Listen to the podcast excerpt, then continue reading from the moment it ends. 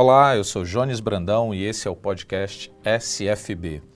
Nos dias 22 a 24 de agosto de 2019, nós realizamos o um encontro de gestores que aconteceu em Atibaia, São Paulo, onde nós reunimos 500 gestores das escolas conveniadas ao Sistema Farias Brito e durante esses três dias, muitos conteúdos relevantes, pensando na atuação do gestor, pensando no negócio escola, foram vivenciados. Mas nós queremos que alguns desses temas continuem vivos, por isso nós separamos algumas palestras para entregar a você por meio do podcast. Então, alguns dos temas trabalhados lá estarão à sua disposição através do podcast SFB. O programa de hoje vai falar sobre limites e parceria na relação da escola com a família. O que é uma parceria bem-sucedida entre família e escola? Qual o papel da escola e qual o papel da família? O que cada uma deve esperar da outra? Qual o limite para agradar a família? Os tempos e expectativas podem estar desalinhados, por isso é preciso haver um reencontro entre família e escola. Por isso, nós convidamos o Guilherme para trazer uma palestra no Encontro de Gestores que foi formidável. Foi uma das palestras com um alto índice de engajamento, de participação e de gargalhadas, porque Guilherme Davoli tem muita história interessante para contar. Um psicólogo que trabalha ligado com a ideia de famílias, ajudando muitas famílias a assumirem cada vez mais o seu papel, o seu papel sincero, honesto, o seu papel do dia a dia. Essa relação da família e escola às vezes passa como numa rotina. Os pais são chamados na escola para receber os resultados dos seus filhos a cada final de etapa, ou então quando uma indisciplina passa do limite e aí chama os pais para conversar, ou em eventos diversos que a escola realiza a cada ano. Mas essa presença da família, ela precisa ser olhada por uma ótica ainda mais interessante de parceria e até também de corresponsabilidade. Porque muitas vezes a família diz: é papel da escola. E aí coloca o aluno na escola, seu filho na escola, esperando que a escola dê todos os jeitos possíveis e imagináveis. E no final do ano ela quer um resultado. Como se ao longo dos 200 dias letivo tivesse acontecido uma linha de produção e lá no final ela vai pegar o pacote dela. Isso não acontece dessa forma. A escola se posiciona muitas vezes de forma equivocada, sendo refém da família, tentando agradar a família em tudo para não perder o, entre aspas, cliente. O fato é que a escola ela perde a sua identidade.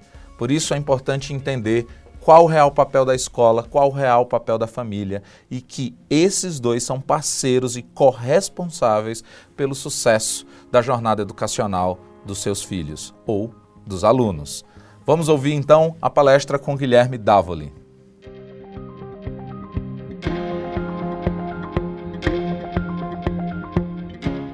Gente, boa tarde. Quem está me ouvindo aqui, levanta o braço só para mim saber se está ok. Está ótimo, obrigado. Prazer estar aqui com vocês. Meu nome é Guilherme Davoli.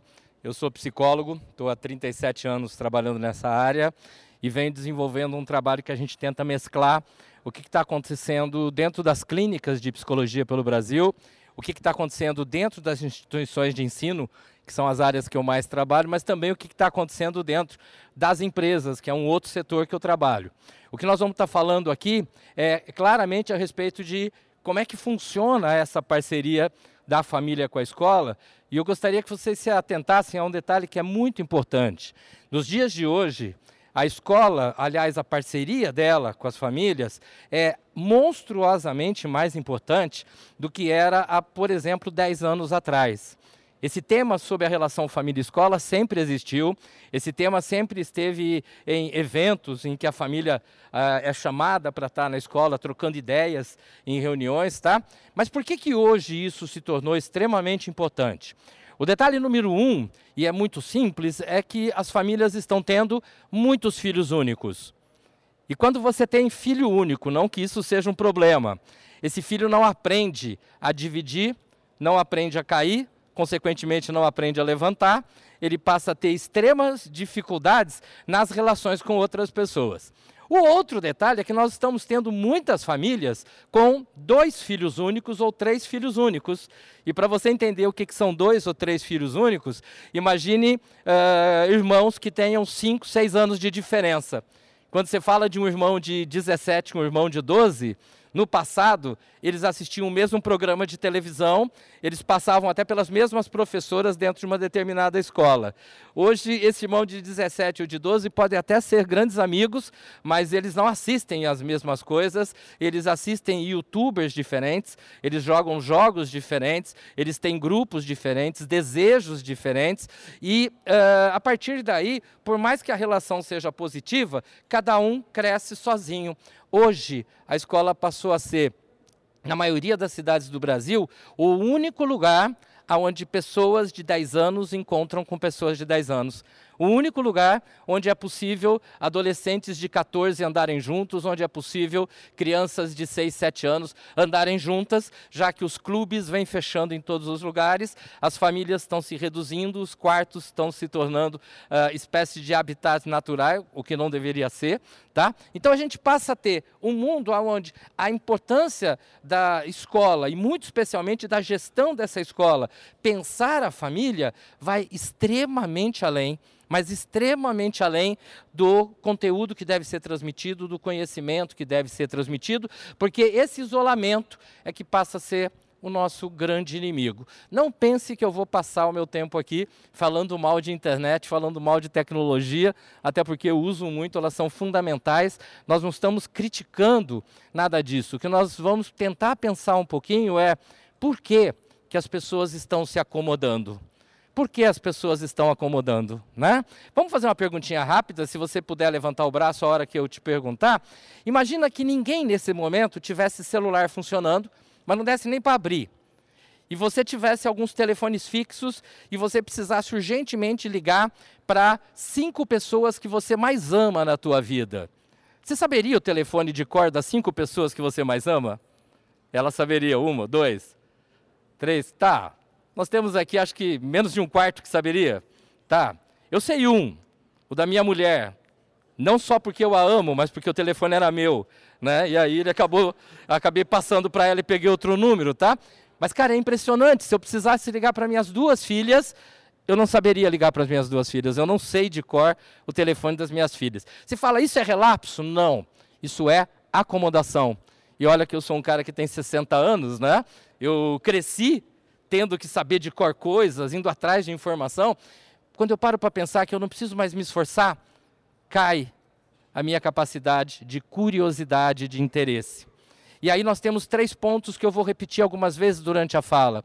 O jovem de hoje, se ele quiser espaço no mercado de trabalho, ele precisa ser curioso para aprender além do óbvio ele precisa desenvolver networking, que não significa simplesmente ter muitos amigos, ser conhecido. Não, network, conviver com gente diferente, experimentar pessoas que falam outras coisas. Agora há pouco, conversando com uma pessoa após o almoço, a pessoa falava: Nossa, é muito legal quando a gente vem num evento como esse aqui do Farias Brito, né? E a gente assiste palestra. Eu falei: Olha, pera um pouquinho. As palestras podem até ser interessantes, mas o mais legal de esses eventos são as conversas que acontecem no corredor. São as conversas entre pessoas que vão se conhecendo, que vão trocando ideias, e aí vão fazendo parcerias. É você entregar um cartão da tua escola e o outro entregar da dele, e a gente poder começar a pensar junto. Isso é networking. Network é eu ir além das pessoas óbvias. Então vamos lá. Primeira coisa que eles precisam: ter curiosidade, eu chamaria isso de conhecimento 360 graus. Segunda, fazer contato com pessoas diferentes que pensam diferentes e que, consequentemente, trazem ideias diferentes daquela que eu tenho no dia a dia. E terceira coisa, resiliência, aprender a perder, aprender a cair, a levantar a entender que as coisas não vão acontecer do jeito que você quer. E aí eu volto um pouquinho na história do filho único e volto a dizer, não é uma crítica a esse fato, né? Mas eu volto ao filho único por quê? Porque se eu não estou competindo com alguém, se eu não estou trocando ideias com alguém, eu não caio. E se eu não caio, eu não preciso levantar.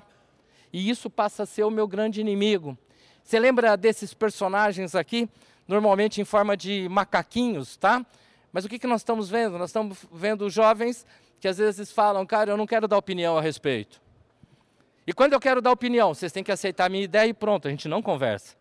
Eu não quero falar, ou eu não quero ouvir a tua opinião, eu não quero ver as coisas, tá? No mundo onde a gente tem excesso de informação, onde a gente tem velocidade de informação, aonde nós ficamos reunidos aqui dentro durante 50, 60 minutos, e a hora que a gente sai e abre o celular, tem 30 coisas que aconteceram no mundo, tá? E esses jovens vão ter que assimilar esse processo. A escola é um local onde a gente troca ideias, caminha junto, a gente anda com os funcionários, a gente anda com os professores e a gente, junto com toda essa equipe, a gente vai desenvolvendo o conceito de que precisamos ir além do óbvio. As empresas atualmente já não é mais futuro para daqui 20, 30 anos, já atualmente. Elas não querem mais alguém que é muito bom naquilo que faz. Elas querem alguém que, além de ser bom naquilo que faz, ele seja alguém disposto a experimentar coisas novas, a trocar ideias, especialmente a ajudar pessoas. Não ajudar no sentido meramente de caridade, não é ajudar no sentido de ser bonzinho, não. Ajudar no sentido de que eu fazendo o outro crescer, eu fazendo a minha equipe crescer, eu acabo crescendo. E aí, como nós estamos no evento de gestores, eu gostaria que você pensasse, tira um pouco aluno e família que a gente volta e pensa na tua equipe, na tua equipe de professores, funcionários, tá? A gente caminha junto. Eu consigo extrair da minha equipe a colaboração e não somente o fato deles serem ótimos funcionários. Vamos lembrar bem o significado dessas palavras, né? O que é um funcionário? Alguém que funciona, alguém que chega na hora, faz tudo que foi contratado para fazer e vai embora na hora, se possível, sorrindo. Isso é um funcionário. Excelente ter isso, mas só isso ainda é pouco, porque se você tiver só funcionários, você não vai ser um gestor, você vai ser um chefe, né? O que é um gestor? É aquele que, a partir de uma gestação de ideias, ele pensa a escola do futuro.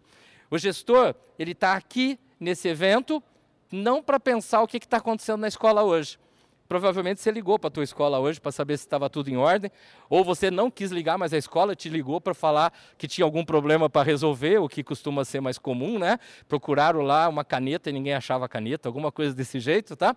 Mas o que, que vocês estão fazendo aqui se vocês não estão cuidando das suas escolas? Ué, vocês estão pensando da escola de daqui um mês, de daqui um ano, de daqui seis meses. Eu estou pensando a gestação, aquilo que está lá na frente.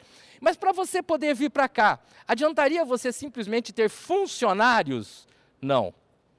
Não porque se tivesse funcionários apenas, você teria que ter alguém para controlar esses funcionários. Funcionários apenas funcionam, tá? Você tem que ter colaboradores. E o que é um colaborador? Que é aquele cara que além de chegar no horário, sair no horário, fazer todas as coisas, ele busca a solução de problemas. Ele não tem medo de se arriscar nas ideias, principalmente quando ele conhece claramente quais são as ideias, quais são as propostas da filosofia da escola da filosofia do gestor ou dos gestores. Então, eu estou aqui em paz, podendo pensar a minha escola para o futuro, enquanto eu tenho colaboradores trabalhando para mim lá dentro. Se você, por acaso, tiver 100 funcionários, 50 funcionários, eh, provavelmente você não vai ter 100 ou 50 colaboradores. Mas quanto mais colaboradores você tiver, mais a escola anda com uma certa serenidade para você poder gestar o projeto. Isso é fundamental. Agora vamos lá, volta. Será que nós estamos preparando os nossos alunos para que eles sejam no futuro colaboradores e gestores de suas carreiras, de suas vidas pessoais? Ou nós estamos preparando esses jovens dentro de uma visão que as famílias ainda têm, de que eles precisam estudar, passar na faculdade, pegar o diploma e está tudo certo, está garantido? E as famílias continuam com essa noção que é extremamente perigosa. Se meu filho passar no vestibular tal, eu estou tranquilo, porque aí está tudo certo na vida dele. Não está tudo certo na vida dele. Os espaços estão ficando reduzidos. E se antigamente eles eram reduzidos para os chamados alunos geniais, se ele era reduzido para aquele aluno que só tirava notas altas, hoje não. Hoje eu preciso ter, como já foi falado, a competência do conhecimento, as ferramentas do conhecimento, que vem da avó, do pai, da mãe, da escola, mais tarde da universidade, mas eu tenho que ter essa flexibilidade do relacionamento com as pessoas, da troca de ideias com as pessoas, do cair e do levantar, porque senão, do contrário, nós estamos o tempo todo trabalhando com ansiedade e estresse. Uh, uh, só por curiosidade, alguém aqui já teve ansiedade? Algumas pessoas, ótimo, tá. Eu deixo alguns cartões depois, como eu disse, eu sou psicólogo lá em Ribeirão Preto, você dá um pulo lá, ou a gente faz por Skype, mas depois eu discuto promoção sobre isso, tá. E estresse, alguém já teve? Tá, tá. Gente, não sofra. Nós vamos resolver esse problema agora. Em primeiro lugar, eu vou provar para vocês que a ansiedade é um presente que Deus nos dá. A ansiedade não é doença, sozinha. Quando ela mistura com outra coisa, ela vira uma doença. É que nem cerveja, sozinha não faz mal para ninguém. Mas você começa a tomar vodka, cachaça, pai, mistura cerveja, aí não há quem aguente parar em pé, tá? Ansiedade, uma característica que só os seres humanos têm. Apenas os seres humanos são capazes de ter anseios, desejos, sonhos. O ser humano é o único animal que, absolutamente, graças a Deus, ele não é prisioneiro do dia a dia. Ele é alguém que está trabalhando com aquilo que vem depois. Tá? Se a tua vida hoje estivesse muito ruim, mas você tivesse a possibilidade de uma notícia muito boa na próxima terça, alguém falasse, olha, terça vai acontecer isso, isso, por mais que a tua vida esteja ruim, você levanta o teu ânimo, porque terça-feira vai ter uma coisa boa. Por outro lado, se a tua vida está ótima, maravilhosa, e alguém fala, ó, Parece que fulano de tal corre o risco, um grande amigo teu, de ser demitido na próxima semana. Pronto, acabou com o teu dia. A possibilidade do problema no futuro destrói o meu presente. A possibilidade da felicidade futura, ela faz eu suportar o meu presente. Percebe como a ansiedade é fantástica? A ansiedade faz o ser humano criar, ter novas ideias, estudar, buscar as coisas. O problema é que após a Segunda Guerra Mundial, a tecnologia de radiocomunicação cresceu de uma velocidade, de uma forma tão maravilhosa, que quando ela volta para os Estados Unidos pós-guerra, ela vai sendo aplicada nos nossos aparelhos de rádio caseiro. E os nossos aparelhos de rádio, os aparelhos de rádios americanos, começaram a pegar longe, começaram a surgir torres e mais torres. E aí aquele cara que morava numa cidade muito, muito pequenininha, 400 habitantes, 300 habitantes, e que compreendia tudo, entendia o que acontecia e solucionava problemas, ele começava a ouvir dizer que teve um grande assalto em Nova York, e aí ele começava a ter medo na casa dele. Ele começava a ouvir falar de uma guerra do Vietnã, ele não entendia, imaginava uma terceira guerra mundial, e aí ele entrava em estado de pânico. De tanto receber notícia que ele não compreendia, ele começou a ficar estressado. E a palavra estresse surge então em 1958 para dizer que nós estamos começando a ficar poluídos de informação. E quem está poluído de informação, agora pense em você, pense nos seus filhos, para depois pensar nos alunos, tá? Poluído de informação, eu perco o foco, cai a minha atenção. E se cai a minha atenção, eu produzo menos. Para vocês terem uma ideia, quando eu fazia faculdade, lá em 80, 79, nós falávamos que o ser humano, de maneira geral, ele conseguia ter 20 minutos de atenção sem dar uma desligada. Cara, 20 minutos, imagina você assistindo uma aula 20 minutos prestando atenção sem pensar em mais nada. Aí de vez em quando, 20 minutinhos, você pensava num joguinho de futebol, pensava em alguma coisa na tua casa, opa, voltava para a aula, mas 20 minutinhos prestando atenção, dava uma desligada. Hoje, o máximo que nós conseguimos, de manhãzinha, quando estamos descansados, olha que agora nós estamos no período da tarde, tá? Descansados, 3 minutos de atenção. É o máximo que a gente consegue. A essa altura que eu estou aqui falando para vocês, vocês não conseguem prestar atenção no que eu estou falando mais do que um minuto e meio, um minuto e cinquenta, olhe lá. Quer dizer, nesse tempo que eu estou falando, imagina quantas vezes você desligou e voltou, desligou e voltou, né? Deve ter até alguém aí que desligou e não voltou mais, não sabe para onde foi. Se Deus quiser, ainda volta até o final da nossa conversa. Tá, então eu tenho ansiedade, Deus, eu tenho estresse, poluição de informação, essa poluição pega a minha ansiedade, vai jogando para cima, jogando para cima, e aí eu vou ficando perdido com relação ao mundo que está à minha volta. E olha que louco. Jovens que têm muito conhecimento pela própria tecnologia, muito conhecimento a partir de material, livros, apostilas e tudo mais, muito conhecimento a partir de professores, mas tanto conhecimento misturado com mais esse monte de poluição de coisas extras, a hora que alguém me pergunta algo, eu não sei nós estamos acomodados e acomodando nossos alunos. Nossos alunos e os pais dos nossos alunos precisam entender que o mundo precisa ser desacomodado. Sabe, existe um negócio chamado pai Google, mãe Google, professor Google, que é aquele que quer facilitar a vida, ele responde rápido. Quando alguém responde rápido para uma criança, para um adolescente, esse aí se acomoda e não vai fazer uma pesquisa de coisas maiores. Ele não vai querer expandir as ideias dele. E eu preciso que o meu aluno, para que ele tenha perspectivas reais nesse mundo que nós vivemos, que ele pare de ser simplesmente essa coisa aqui e ele comece a se envolver com o mundo de uma forma mais objetiva, mais intensa, de uma forma clara. Olha que legal que fala para gente esse cara aqui, né, que é Howard Gardner, né? O mentor das múltiplas inteligências, o cara que está aí ainda na luta tentando provar para a gente quantas inteligências existem. Cientificamente, hoje nós falamos em 10, mas acredita-se até em 24, quer dizer, precisa provar muita coisa ainda, né? Mas numa de suas falas, ele nos dá essa ideia clara de qual é a função da escola. E seria muito bom que os pais entendessem qual é essa função da escola. Ele fala, cara, a função da escola é levar a criança a conhecer o mundo à sua volta. Até aí tá fácil, né? Quer dizer, a função da escola é você aprender as coisas que tem no mundo. Geografia, matemática, português, história, é, ética, moral, blá, blá, blá, tá. Mas aí ele continua falando assim, para que depois de alimentar-se desse conhecimento, então ele está falando, não adianta você transmitir o, o conhecimento para o aluno, porque se ele não estiver prestando atenção e querendo se alimentar, jogamos tempo fora, jogamos informação no ar. Então, qual é a primeira função da escola? É fazer o aluno ter fome, é fazer o aluno ser curioso, fazer o aluno querer aprender aquilo que eu estou oferecendo para ele. E às vezes os próprios pais chegam e falam: Ah, filho, eu nunca fui bom em, química, por exemplo, e estou aqui, estou bem, me dei bem na vida. Se você não for bem numa matéria ou outra, tudo bem. Cara, não é essa a questão. A questão é, cara, eu, eu, eu preciso querer aprender. E é muito bacana porque isso é humano. Quando você pega crianças pequenininhas, crianças até 3, 4 anos, cara, eles querem aprender absolutamente tudo. Se você falar para eles, nossa, eu tenho uma novidade, depois te conto, ele morre.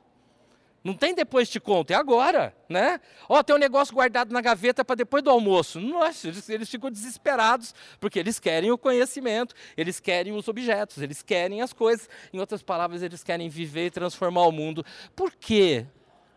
Que os alunos vão ficando mais velhos e vão ficando menos interessados. Por quê?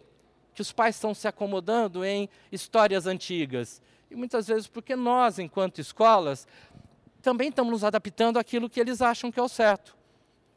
Só que aí nós podemos correr o risco de ser corresponsáveis pelo fracasso desses jovens que tiveram a excelente escola, que tiveram o grande apoio da família, mas não aprenderam a se virar sozinhos. Eu tenho conversado muito com pais. Amanhã mesmo eu estou em Salvador de manhã, num colégio lá, para conversar com uma reunião de pais. E, e são vários temas diferentes.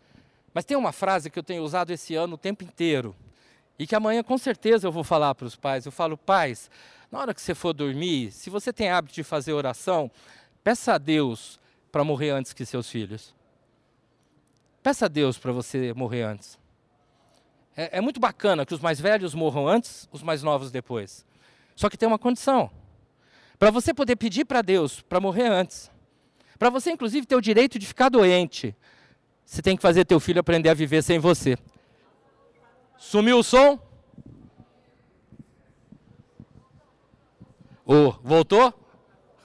Rapaz, esses negros da técnica são bons pra caramba. Dois minutos. Tá? Tá. Cara, é, é, é fantástico quando você fala, é, morreu um pai. Ah, coitado dos filhos. Não, muito pior quando morreu um filho. Muito pior. Extremamente pior. Os, os, os pais não estão preparados para perder filhos. Não é? Os filhos, de alguma forma, talvez até é, instintivamente, estejam preparados, por mais que sofram, para perder pai, perder mãe. Mas quando a gente fala isso, fala, pai, não diga para o teu filho, olha, eu vou estar tá sempre aqui. Porque você não vai estar tá sempre aqui. E mesmo que você esteja, não era para estar. Porque teu filho vai ter que andar sozinho, resolver sozinho. E como é que você anda sozinho, resolve sozinho? Opa, a partir do conceito de conhecimento. Aristóteles, 384 anos antes de Cristo, ele fala: a função primeira do conhecimento é levar o homem a vencer seus medos. Tá, qual é a função primeira então da escola? Pô, é fazer com que esses jovens não tenham medo da vida e enfrentem problemas e resolvam. Mas nós estamos fazendo isso? E quando a gente reúne pais, a gente fala isso? Habitue-se, nunca mais. Não falem assim, a tua filha não sei o quê, não sei o quê, não sei o quê, ou o teu filho não sei o quê. Não, o nosso Pedro, a nossa Ana, Porque naquele momento é uma parceria, é uma parceria que anda junto, mas olha o que ele continua falando, ele fala, olha, uh, eles precisam ter curiosidade para se alimentar do conhecimento e para desejar ardentemente transformar o mundo onde está. Se eles não quiserem mexer no mundo, eles não vão estudar. Se eles acharem, não, mas o mundo vai dar certo, eles não vão estudar. Ou se eles acharem, não, esse mundo não tem jeito, então eles não vão estudar. E o que é estudar? Cara, estudar é você estar diretamente pensando sobre que coisas você pode fazer diferente no mundo. Cara, outro dia aconteceu um negócio comigo muito legal, sabe? Nesses meus 42 anos de psicologia, entre estudante e profissional, e mais meus anos de músico, que graças a Deus, desde cedinho eu comecei, eu descobri que a minha grande profissão é encanador, especialmente para trocar borrachinha de válvula hidra. Cara, dá para ficar rico fazendo isso, né? A minha filha chegou para mim e falou: pai, está escorrendo a válvula hidro do banheiro, está escorrendo a válvula. Eu fui lá, falei: nossa, deve ter estourado a borrachinha, mas não entendo nada disso. Liguei para o encanador, ele falou: não, é borrachinha, certeza. Falei: quanto é? 100 reais. Eu falei: 100 reais para vir em casa trocar a borrachinha, a válvula hidra custa menos que isso, né? Ah, mas você mora longe. Eu já fiquei irritado, porque falei: como eu moro longe? Quem mora longe é você. Depende do ponto de referência que você está né? Eu moro na minha casa, não é longe de nada, eu gosto daqui, não quero mudar daqui, tá? E aí eu fui para o YouTube e fui lá escrever assim, consertar a borrachinha da válvula hidra.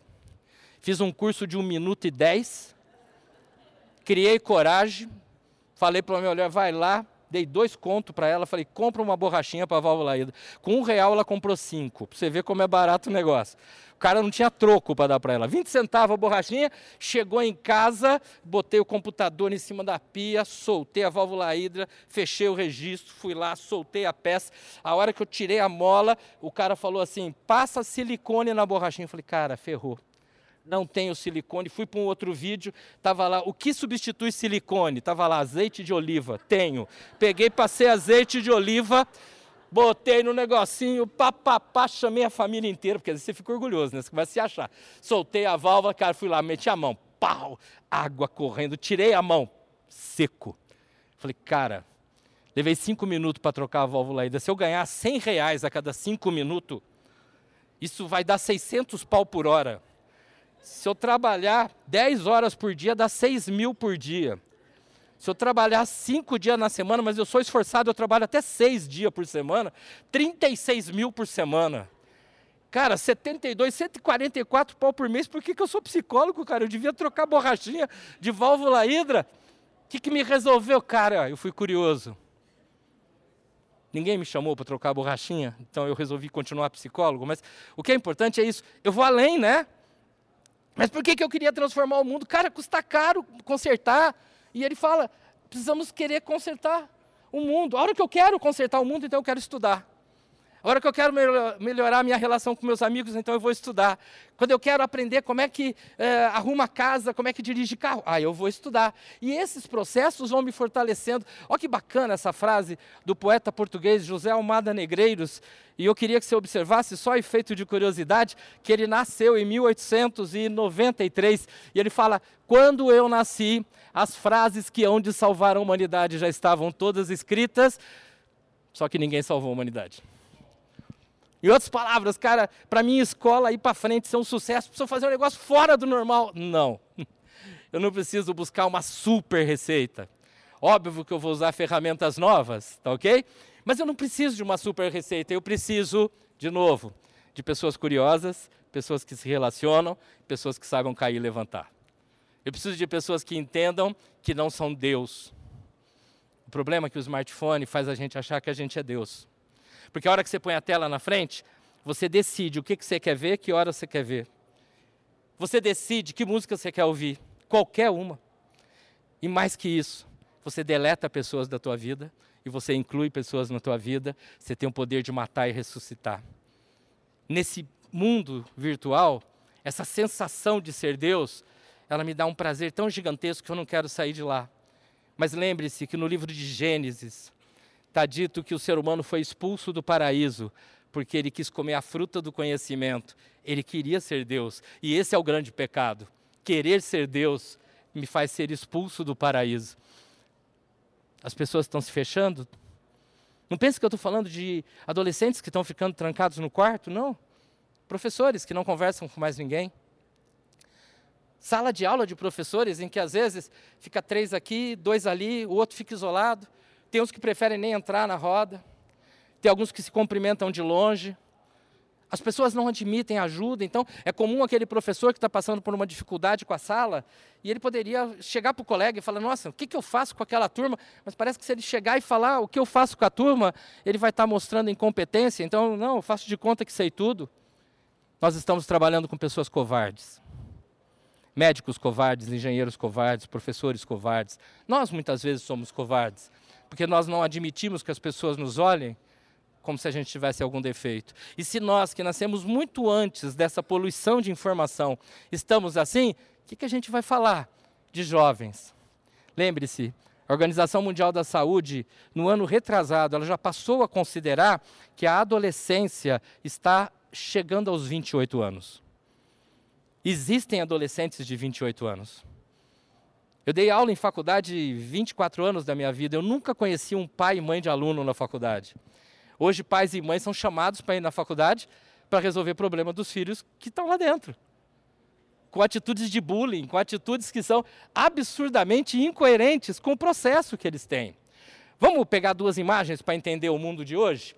Olha que interessante. Eu, eu, eu peguei uma imagem de quarto de menina porque eu tenho duas filhas, tá?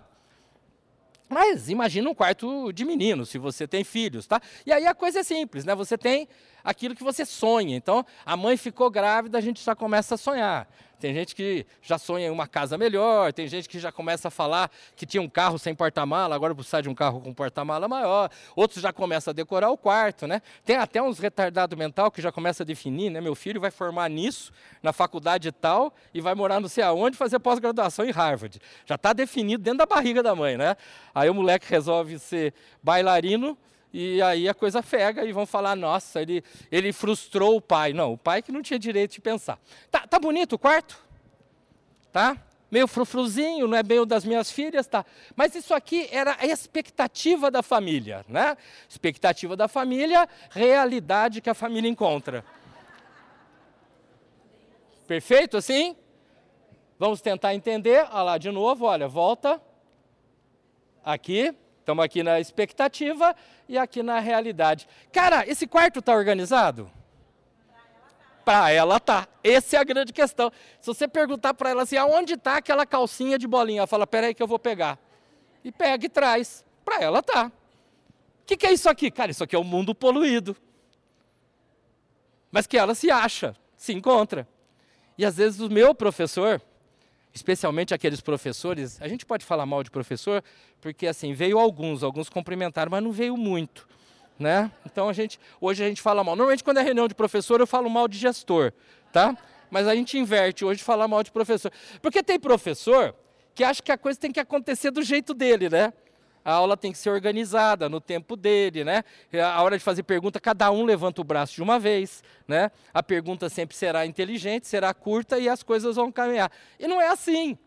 Até porque a aula é aquela coisa que tumultua. E é no tumulto do conhecimento que meus alunos vão aprender a filtrar o conhecimento. Então perceba, dá para sair do estresse? Claro que dá. Se você pegar tudo que você está pensando agora e começar a pôr no papel eu preciso ligar para a escola e falar não sei o quê, não posso esquecer de ligar para minha tia também que está doente, pá, pá, pá, pá, Nossa, avisar meu filho que precisa fechar o negócio lá da garagem, que quando eu saí lá de casa eu deixei aberto. Tá, tá. Você vai pondo no papel. Conforme você vai pondo problemas no papel, você vai aliviando a tua cabeça para pensar as coisas que são importantes. Né? Só que às vezes eu estou pensando uma coisa importante ao mesmo tempo e eu não quero desligar do resto. E as coisas aí vão se perdendo, e elas vão se perdendo, e isso vai ficando complicado. A relação da família com a escola é uma relação em que nós não temos pais fracos, pais ruins. O que nós temos é pais que não estão suportando as próprias dificuldades. Eu sei que às vezes a gente tem vontade de culpar algumas famílias, mas eu tenho que entender que a maioria não está suportando. Eles já fazem uma confusão extremamente grande sobre o que, que são habilidades e atitudes. Eles falam assim, não, mas meu filho é muito bom de tal matéria, eu não entendo porque ele não vai bem em tal coisa. Oh, peraí, filho, uma coisa não tem nada a ver com a outra. Existe uma coisa chamada habilidades, estão, estão dentro do ser humano. O, o Gardner chamou de múltiplas inteligências, a Bíblia chama de dons, mas é isso, Está lá, está dentro da gente. Só que para essas coisas saírem, eu preciso de problemas. Uma criança, um adolescente, ou nós, um adulto que não tem problemas para resolver, ele não descobre a capacidade que ele tem para solucionar. E aí, por mais que ele tenha estudado muito, por mais que ele tenha muita informação, essa informação vai ser inútil. Eu já falei de ansiedade e estresse. A palavra inútil está ligada diretamente à depressão. Primeiro, uma estatística. Década de 70 para 80, nós tínhamos uma pessoa com depressão para cada 13 mil pessoas.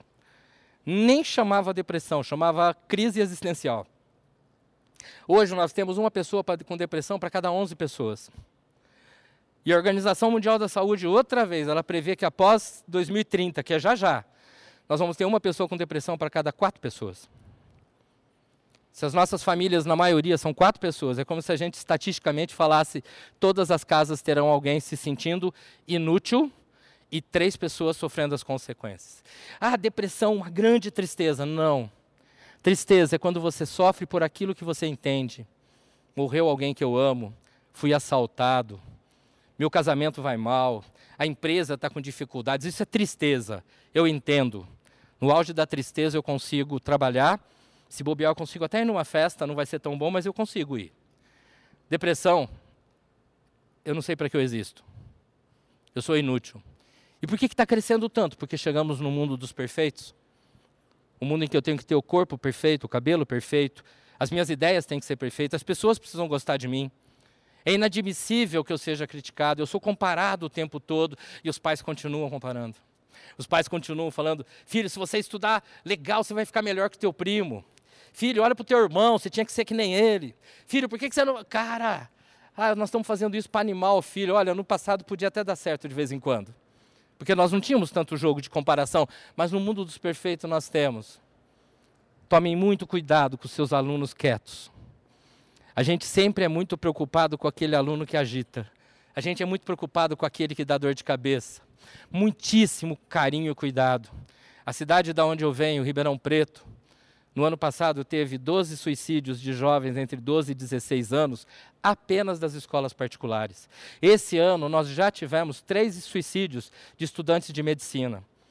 Teríamos quatro, é que o quarto não morreu, quebrou as pernas, está internado até agora. Quatro estudantes de medicina. Você fala, mas eles estão se matando porque estão estudando muito? Não, porque não acreditam no futuro. Não acreditam no futuro. E lembra, o ser humano é ansioso, ele precisa do futuro. Quando eu não acredito no futuro, perde sentido. A escola precisa mostrar para os pais, para que esses pais mostrem de forma muito clara para os filhos, junto com a escola, de que a vida tem sentido. E a vida tem sentido quando você debate ideias, quando você troca ideias, quando você faz parcerias. Quando você vai ficando sozinho, ela tem que ser perfeita. E aí ninguém aguenta. Existem muitos inimigos da escola. Eu vou apresentar um que eu acho que é fundamental, um grande inimigo. A tua escola tem grupo de WhatsApp de mães? Gente, isso não é de Deus. Não é de Deus, isso é do demônio, do capeta. Vocês estão aplaudindo a própria tragédia. Cara, o que é um grupo de WhatsApp? Inclusive os nossos, de parente, né? Cara, é, é, é, é, o demônio tomando conta das nossas palavras, né? Cara, o ano passado, e eu não quero mexer com política aqui de jeito nenhum, tá? Mas o ano passado, o Datafolha constatou que ao final das eleições, né, primeiro e segundo turno, 92% de todas as postagens da internet falavam mal de alguém. 8% fazia campanha a favor de alguém. Você imagina uma eleição em que as pessoas estavam tão preocupadas em falar mal de alguém que elas esqueciam de fazer propaganda de quem elas acreditavam? Consequência final, um Natal e um Ano Novo em que muitas famílias não se encontraram. Um Natal e um Ano Novo e de lá para cá muitas famílias não se falam. Né? Pessoas que até se gostam, mas não têm coragem de simplesmente pedir desculpa pelo que fizeram, tá? O que está acontecendo? A partir do momento que as redes sociais tomam conta, o WhatsApp é o, é o exemplo mais comum, tá? Mas a partir do momento que, que as redes sociais tomam conta, todas as pessoas passam simplesmente a acreditar que o que elas acham é o certo. Eu preciso desmontar isso com os pais? Não dá. Eu preciso desmontar isso com as crianças. por favor, façam com que suas escolas coloquem os alunos para debater ideias, com mediadores, professores, se bobear até funcionários, que sejam mediadores mesmo, que não queiram puxar sardinha para um lado ou para o outro, sabe? Eles precisam trocar ideias. Eles precisam experimentar grupos, porque quando eles chegam no mercado de trabalho, você fala, não, mas a minha escola é só infantil. Cara, rapidinho eles estão no mercado de trabalho. O que o mercado de trabalho que é hoje é que as pessoas sentem numa mesa e resolvam problemas. E se ele não souber sentar numa mesa, ele está desempregado. Mas eu estudei tanto, fui o melhor aluno da escola tal, passei no vestibular em segundo lugar, me formei, tu sim, mas você não sabe conversar. Você não sabe se relacionar. Agora esquece os alunos e volta de novo. Os pais sabem conversar? Eu sei que toda escola tem e até é necessário encontro de pais e mestres, reuniões de pais, mas dentro do possível, chame os pais fora de hora. Ou abra um link para que os pais venham. Não, não, não conversa de WhatsApp, para vir. E abra um link, inclusive, com aqueles pais em que está tudo bem. Porque aí a gente desenvolve a profilaxia, evitar que venham problemas, né? Porque os problemas, eles vêm de um comentário. O grupo de WhatsApp, uma mãe fala assim: Você viu o que a professora tal fez com o Zezinho? O Zezinho é filho de uma terceira, ninguém sabe. Não viu o que, que ela fez, né? Aliás, ela fala assim: Me conta, né? Ela fala: Ela falou alto com ele. Ah, mas essa professora eu imagino. Eu imagino porque eu já ouvi dizer que tinha uma professora na escola que falava alto com alguém. Deve ser ela. Com certeza é ela, tá? Porque eu lembro, eu sou traumatizada. Quando eu tinha 12 anos, a minha professora mandou eu ficar quieta. Nunca mais eu abri a boca. Se alguém fizer isso com meu filho hoje, eu mato. Eu destruo essa escola. Eu ponho em tudo quanto é jornal da cidade. E aí, tem mais 90 só vendo a conversa das duas, né? E elas vão aumentando. Daqui a pouco uma está falando, você viu que aquela professora falou alto com 17 alunos da sala? Parece que ela ameaçou até bater num, né? E foi nos... Cara, pera um pouco, né? As pessoas estão se arvorando a algo que está fazendo com que seus filhos caminhem para o fracasso. E isso passa a ser algo extremamente complicado. E eu estou aqui brigando com o relógio, mas eu queria muito que você prestasse atenção nisso. Nós não nascemos bons.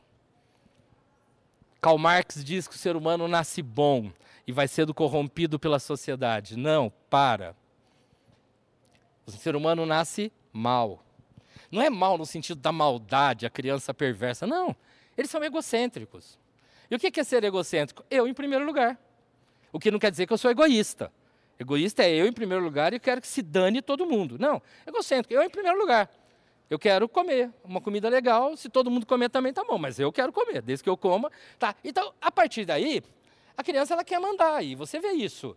Tira lá, vai, pega uma criança pequenininha e arranca o brinquedo dela. Ou ela vai partir para cima de você, ou ela vai morder, ela vai te tacar coisa. Se ela começar a falar alguma coisinha, ela já fala algo, ou ela chora. Né? Por quê? Porque ela não admite que você tire algo dela. É nesse sentido que eu falo que ela é má, tá? Uh, a partir daí, ela quer o melhor para ela sempre, e ela vai sendo opressora. E algumas mães hoje deram tanto espaço para essas crianças que elas são opressoras mesmo. Crianças que dão tapa no rosto da mãe, Crianças que ofendem pai e mãe com uma facilidade, e, e aí os pais procuram um psicólogo e falam: Nossa, meu filho é meio genioso. Eu falo: Genioso não, bem, ele é sem educação. Sabe? Ele não teve, ele não teve educação em casa. Ah, mas eu vou ficar bravo com ele, cara, é uma opção. Ou você ficar bravo ou a polícia, qual você prefere? Né? Ou ele leva uma crítica a tu, ele apanha dos amigos. O que, que você prefere? Né? Ou, ou, ele passa por alguma dificuldade dentro de casa, ou no caso dele querer um dia namorar. O quê? Parou? Ressuscita. Alô? É nós de novo. Quer pegar outro microfone? Oh, voltei. Ô, oh, Glória. Rapaz. Aliás, falaram que hoje é sexta-feira e aí eu vi uma foto da Glória Maria e embaixo estava escrito Ô, oh, Glória. Eu achei fantástico aquilo, eu achei perfeito, né? Apesar de eu não parar de trabalhar hoje, amanhã eu estou trabalhando de novo, mas tudo bem, é sexta-feira. Cara, a, a, grande sacada, então, é quando você fala assim, pô, mas o meu filho ele não pode sofrer que nem eu sofri, cara. Você não é bom porque você sofreu, mas você é bom, inclusive, porque você teve que superar dificuldades. Se meu filho não tiver dificuldade, como é que ele cresce? Daqui a pouquinho nós vamos ver uma imagem que eu acho muito interessante do filme Procurando Nemo, e eu acho que aí você vai conseguir entender melhor onde nós estamos querendo chegar. Dá para entender que nós nascemos egocêntricos, por isso somos opressores? Tá, o que, que faz que a gente deixe de ser opressor? A vida em sociedade. E qual foi a primeira coisa que eu falei quando começamos? A escola é um dos pouquíssimos lugares onde as pessoas têm vida em sociedade. Eu não sei como é na tua cidade, mas eu que estou sempre andando aí pelo Brasil, eu tenho ido a um monte de restaurantes que tem o famoso espaço kids, né? O espaço kids não tem ninguém. Não tem criança no espaço kids. Né? Em Campinas, aqui perto, tinha um restaurante que às vezes eu ia e que tinha assim, seis, sete funcionários só para cuidar das crianças. Não tem nenhum.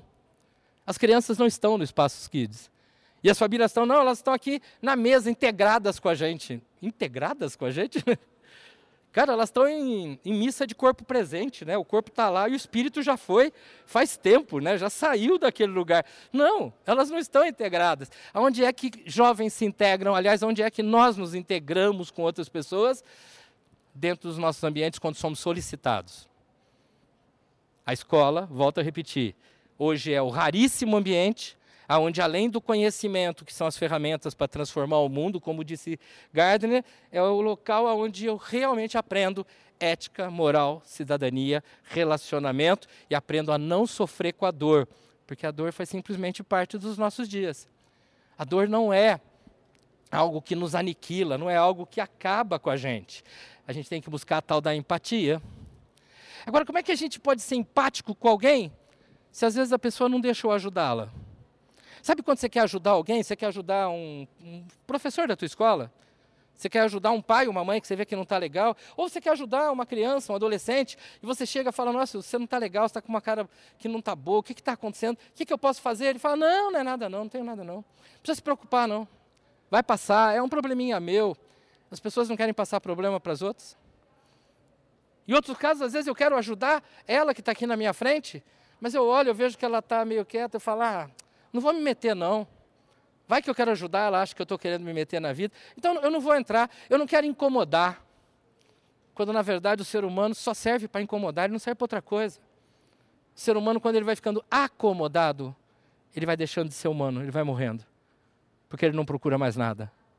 O ser humano tem que ser incomodado, ter problemas, porque quando eu tenho problemas, eu vou descobrindo as minhas competências. E quando eu descubro e uso as minhas competências, eu vou gostando mais de mim. Não é questão de se amar, se adorar, não precisa disso tudo, não. Eu simplesmente me sinto útil. E lembra que depressão? Sensação de inútil. Como é que eu tiro meus alunos de uma futura depressão? Faz ele se sentir importante em alguma coisa.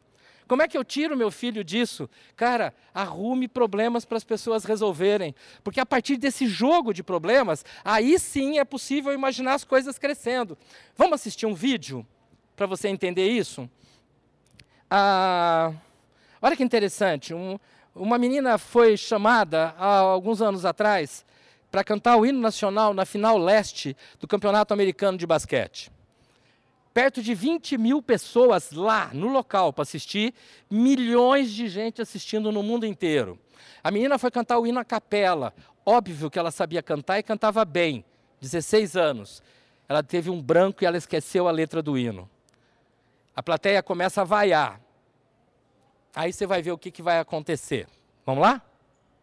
Aí. Cara, todo mundo vaiando. Esse cara foi lá, e eu não sei se vocês perceberam, ele canta mal pra caramba. Ele não é um cantor. Ele é desafinado. Tem hora que ele recita a música. Ele não é um cantor. Ele poderia ter ido lá e falar: dá o microfone aqui, deixa que eu me viro. E ele matava a menina. Ele poderia falar: passa para outros. Matava a menina. Ele foi passar vergonha junto com ela. Ele disse: Você não vai passar vergonha sozinha. Percebeu o que é ser empático? É você descer do seu pedestal. Você, gestor, com relação à sua equipe. A sua equipe com relação aos alunos. Todo mundo com relação até às famílias. Nós estamos num mundo que não tem pessoas fracas, mas somos todos frágeis. Trincamos fácil. Somos taças de cristal que qualquer barulhinho derruba. Nós somos frágeis. E a grande questão é: o que, que eu faço de diferença pelas pessoas? De que maneira eu cuido dessas pessoas? Olha que interessante, quando a gente pensa na figura do Homem-Aranha. O filme inicial do Homem-Aranha fala de um rapaz frágil, do jeito que nós somos. que é motivo de piada de todo mundo, motivo de bullying, apaixonado por uma menina que não está interessada nele. Ele é órfão, é cuidado por um tio, uma tia que se desdobram por causa dele e ele tenta ser o melhor possível para esse tio, a tia, até que chega um dia que uma aranha pica ele numa biblioteca e aos poucos ele vai descobrindo que ele tem algumas forças, alguns poderes, ele começa a empurrar pessoas, a discutir, a querer provar que é valentão, começa inclusive a se contra o tio e a tia, tipo, eu não preciso de vocês, eu me viro sozinho. E aí ele, ele acha que a menina não quer saber dele porque ele não tem carro, então ele vai lutar num determinado local lá para ganhar o dinheirinho para comprar um carro e aí ele começa a se vestir de Homem-Aranha só para lutas e vai ganhando. E o tio está muito mal, porque o tio vê que a, a tia está sofrendo com aquilo. Então ela, ele vai atrás para conversar com ele, mas ele sofre um acidente e vai morrer. E aí o rapaz que faz o Homem-Aranha está voltando e ele vê aquele bolo de gente. E a hora que ele chega é o tio dele morrendo, e o tio fala para ele, cara, você é muito bom, cara, você é muito competente. Só que você começou a se achar demais, eu não sei o que está acontecendo. E quando você começa a se achar demais, você começa a ofender as pessoas. E aqueles que te amam já não merecem isso. A tua tia sofre por tua causa. E no final da fala, antes de morrer, ele fala assim: se você quer poder, então aprende que muitos poderes exigem muita responsabilidade. Nossos alunos, com algumas exceções, eles querem poder. Poder quer dizer eu mando, eu decido, eu resolvo. E alguns pais querem poder, querem mandar inclusive na escola. Eles querem intervir no processo, falam, opa, peraí, espera um pouquinho, filho. Isso aqui não é um restaurante self-service que você vai ter a aula que você quer. Nós temos uma filosofia. Não queira entrar num restaurante japonês e pedir uma picanha, não vai dar certo. Se você veio nessa escola é porque você acredita que essa escola tem ideias para trabalhar teu filho junto com você, mas não a partir de você. O poder não está na mão de ninguém. Aliás, o único poder que existe é o poder da negociação, é o poder da troca, é o poder que faz com que a gente cresça junto com o outro e não simplesmente cresça em cima do outro. Essas histórias vão ficando claras quando a gente pega, como eu falei agora há pouco, o filme Procurando Nemo, é, eu acho que todo mundo aqui deve ter visto esse filme pelo menos alguma vez na vida, mas se você por acaso não viu, vá ver. É uma ótima lição de como não ser um bom pai, né? O, o que, que ele faz de errado. Esse peixinho aqui é o pai do Nemo. E ele e a esposa têm lá aquele monte de peixinhos que nasce, e o Nemo nasce com uma nadadeira menor, ele tem uma deficiência física, isso faz com que ele tenha muita dificuldade para nadar no mar. Então ele é muito protegido pelo pai e a mãe, até que um certo dia um grande peixe, uma espécie de tubarão, simplesmente chega e mata a mãe e arrasa a família, e o pai consegue juntar o Nemo e sair fugido daquela situação, e esse pai passa a viver pelo filho. Conhece pai assim? Conhece mãe que, se, que não, só vive pelo filho? Tá, é pecado, viu? É pecado. Porque na Bíblia diz Deixa o homem, pai e mãe, para se unir a uma mulher. Primeiro passo do casamento: sai de casa. Tá? Se financeiramente não dá, tudo bem, mas vai para o seu cantinho. Não vai dar palpite na comida, come o que tiver. Não vem falar, você precisava fazer não sei o que para mim. Não, vai voltando para o Nemo, tá? O pai está lá super protegendo, o pai ele faz tudo pelo filho, até que o filho vai crescendo e chega o dia para ir para escola. E aí o pai quer entrar na sala de aula, o professor sabiamente fala, cara, aqui não, você não manda lá fora, e ele fica na janela. E aí tá o Nemo lá assistindo aula com um monte de peixinhos, tartaruguinhas, polvos, lulinhas, pá, e eles vão para o intervalo da aula, que é o grande momento. O intervalo da aula tem uma pedra gigante, que é o pátio, que é o mundo protegido. A escola é isso. É o mundo lá de fora, só que aqui com uma proteção. E um professor chega na beirinha da pedra e fala: Olha, daqui para lá é mar perigoso. Aqui para lá a gente corre risco. A gente tem que aprender aqui na pedra para depois enfrentar o mundo lá fora. Mas ele quer que os peixes comecem a dar uma nadadinha no mundo perigoso e volta.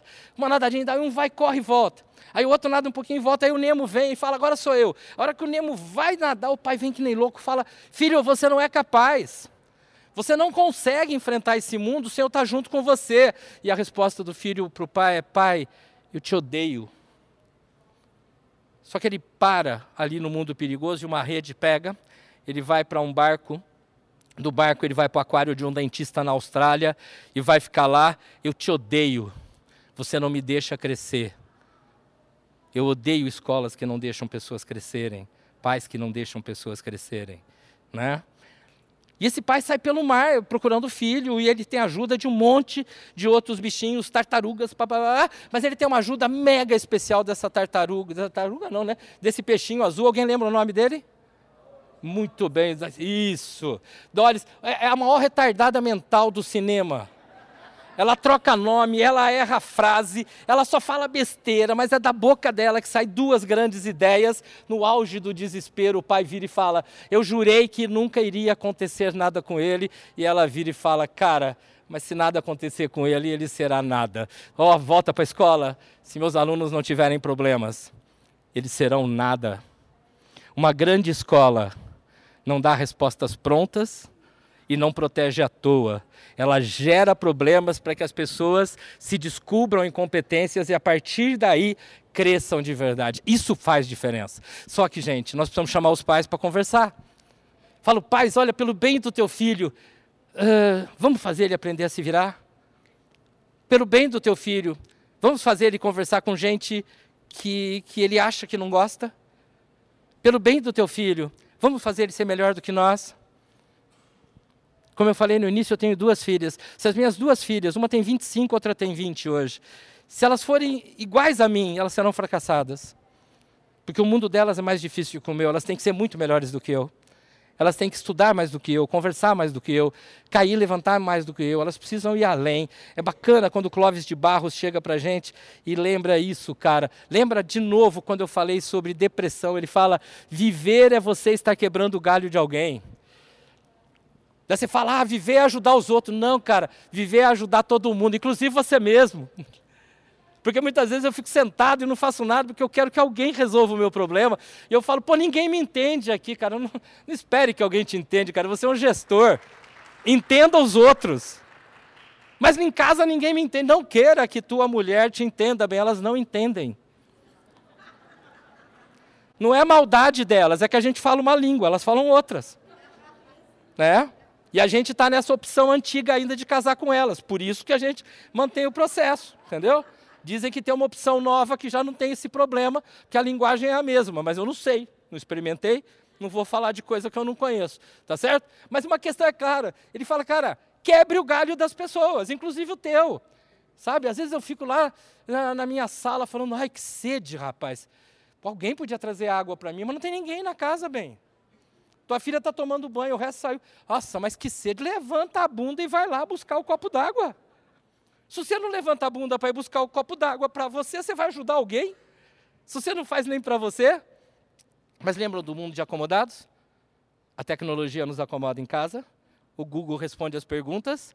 A Amazon me permite comprar tudo que eu quero sem sair de casa. E a hora que eu tenho o mundo dos acomodados, eu perco a minha capacidade de pensar. A escola tem que usar a tecnologia, mas não para acomodar. Ela tem que usar a tecnologia para gerar uma série de processos. Caminhando para o finzinho, que me deram 3 minutos e 30 segundos, eu quero que você pense o seguinte, cara. Ah, o casamento tem dois símbolos muito fortes. O primeiro é o contrato de casamento. No fundo, no fundo, o contrato de casamento só serve para uma coisa, que é para o dia que você for separar. É, porque lá está dito como é que vai ser a separação, né? Se é comunhão parcial de bens, comunhão total de bens, sabe? Se é tudo separado, se não sei o que, é para isso que serve o contrato. E é muito interessante porque o contrato de casamento é igual ao contrato de uma sociedade, né? Eu convido, como é que você chama? Isabel, tá?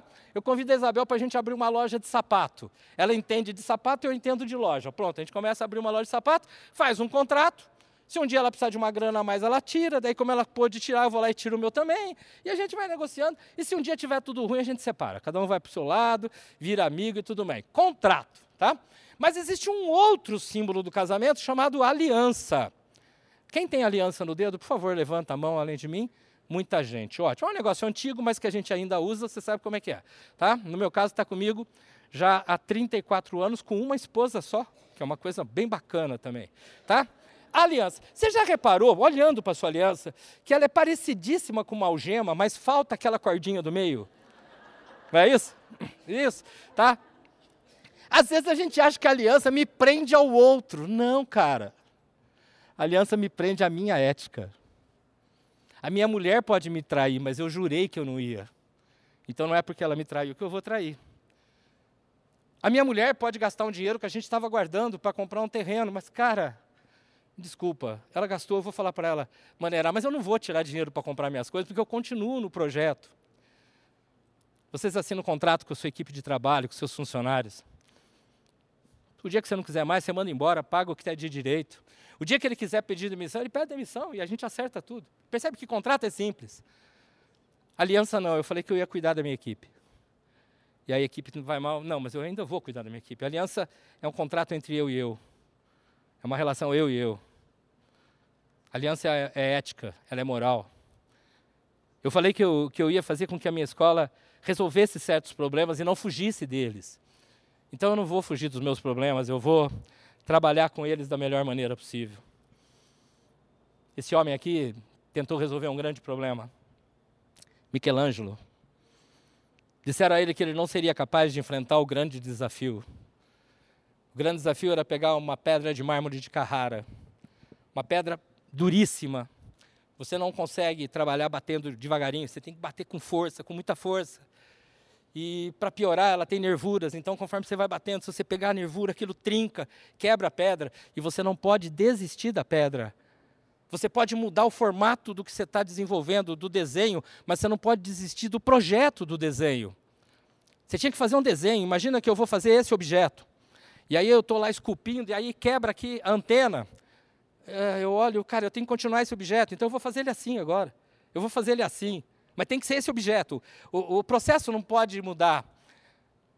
Ele fez um desenho falou: É isso que eu vou fazer. Ele trabalhou 100 dias. Ao final de 100 dias, Michelangelo virou e disse assim: Essa obra é minha, com autorização da pedra.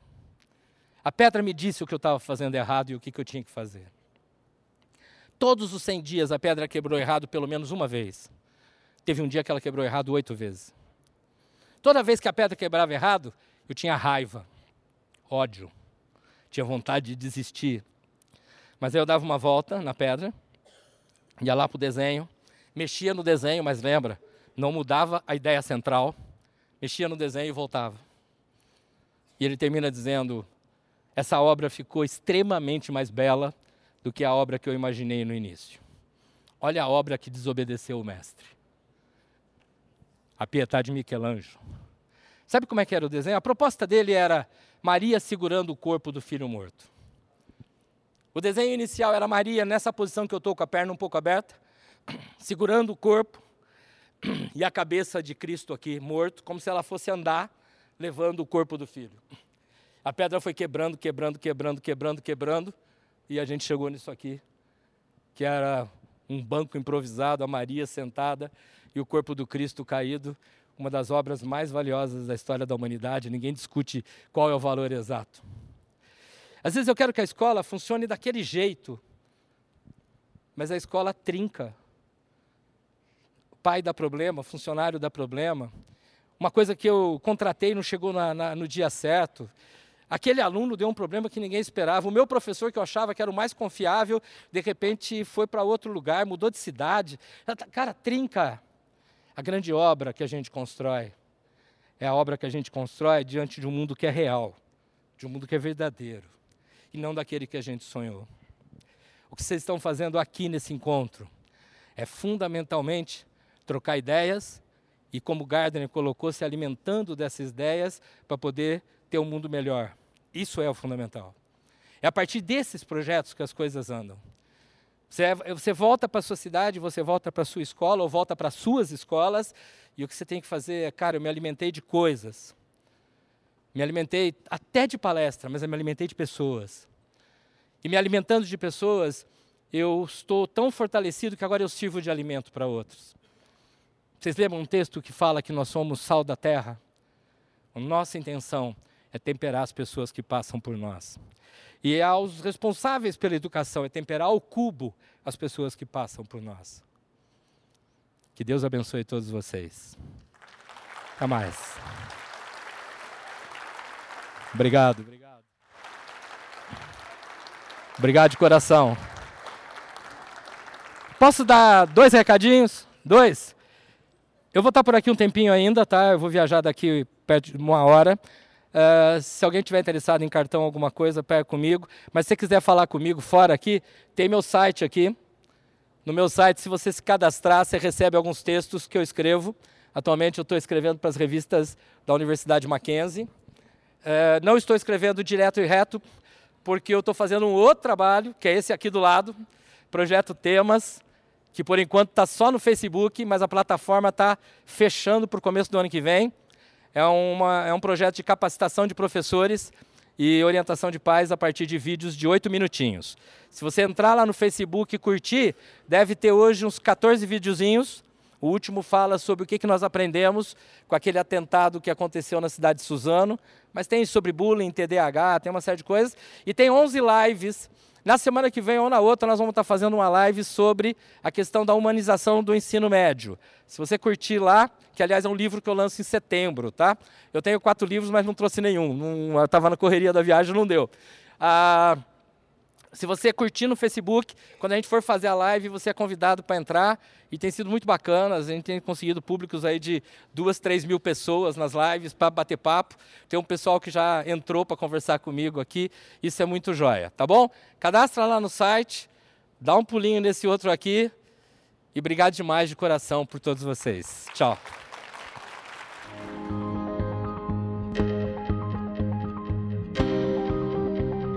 Esse foi o podcast SFB.